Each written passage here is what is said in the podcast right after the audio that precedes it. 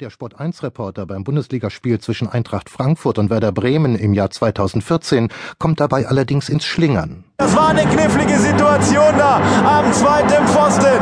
Haris Seferovic drückt den Ball im Nachsetzen über die Linie, nachdem da dieser Zusammenprall mit Rafa Wolf erst war. Und ich bin gespannt, ob er dieses Tor jetzt hier wirklich gelten lässt. Das war meines Erachtens im 5-Meter-Raum. Da muss er eigentlich schützen. Stimmt nicht mehr. Der Reporter weiß es noch nicht, die Bremer Spieler auch nicht. Nur Christian Dingert, der Schiedsrichter, weiß es. Der besondere Schutz des Torhüters ist von gestern. Für die Torhüter ist das kein Problem. Geht ihnen ihr ganz privates Zuhause im Strafraum zwar verloren, so erobern sie doch nach und nach den gesamten Platz. Sie werden immer mehr zum Feldspieler.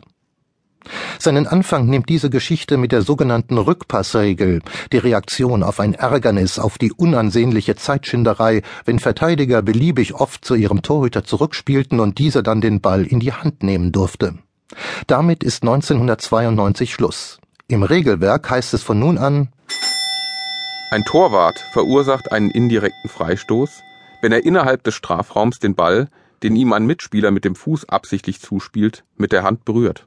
Ja, also diese Zuspielregel, ähm, genannt Rückpassregel, ist mit Sicherheit die größte Revolution regeltechnisch gewesen im Fußball in den letzten 30 Jahren mindestens, weil sie den Sport so verändert hat, weil sie das Torwartspiel so ungeheuer verändert hat. Von nun an müssen die Männer im Tor zeigen, dass sie mehr als nur Bälle fangen, fausten, unter sich begraben können. Sie müssen die Zuspiele ihrer in Not geratenen Mannschaftskameraden mit dem Fuß verwalten.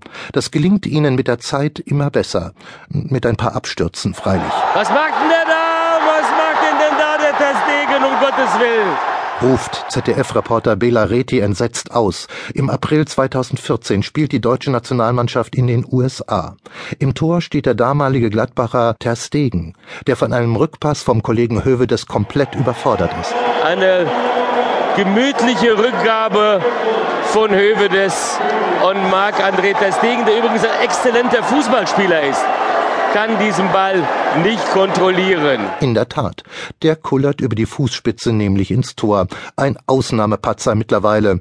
Denn generell gilt. Diese Regel hat den Sport tatsächlich revolutioniert, weil sie einen völlig neuen Typ von Torhüter hervorgebracht hat, nämlich den mitspielenden, technisch gut spielenden Torhüter und solche Torhüter wie Oliver Kahn, die fantastische Reflexe auf der Linie hatten, aber eben keine Fußballspieler waren, automatisch zu Anachronismen gemacht hat. Und Manuel Neuer zum Protagonisten einer neuen Ära, in der Torhüter weit vor ihrem eigenen Strafraum stehen und das tun, was früher die Aufgabe des Liberos war, nämlich ausputzen.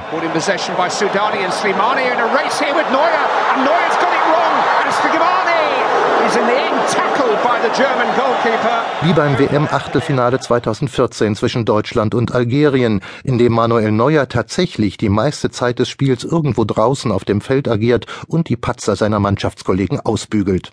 Auch das ist eine späte Folge der Rückpassregel. Umgekehrt erlebt der Fußball spätestens seit den 2010er Jahren auch ein gegenläufiges Phänomen den Feldspieler, der wie ein Torwart agiert.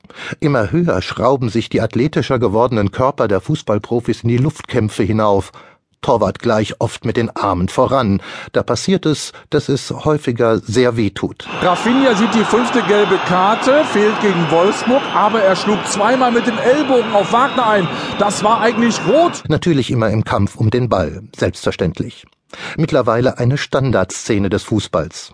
Nur warum gibt es das erst seit den letzten rund zehn Jahren?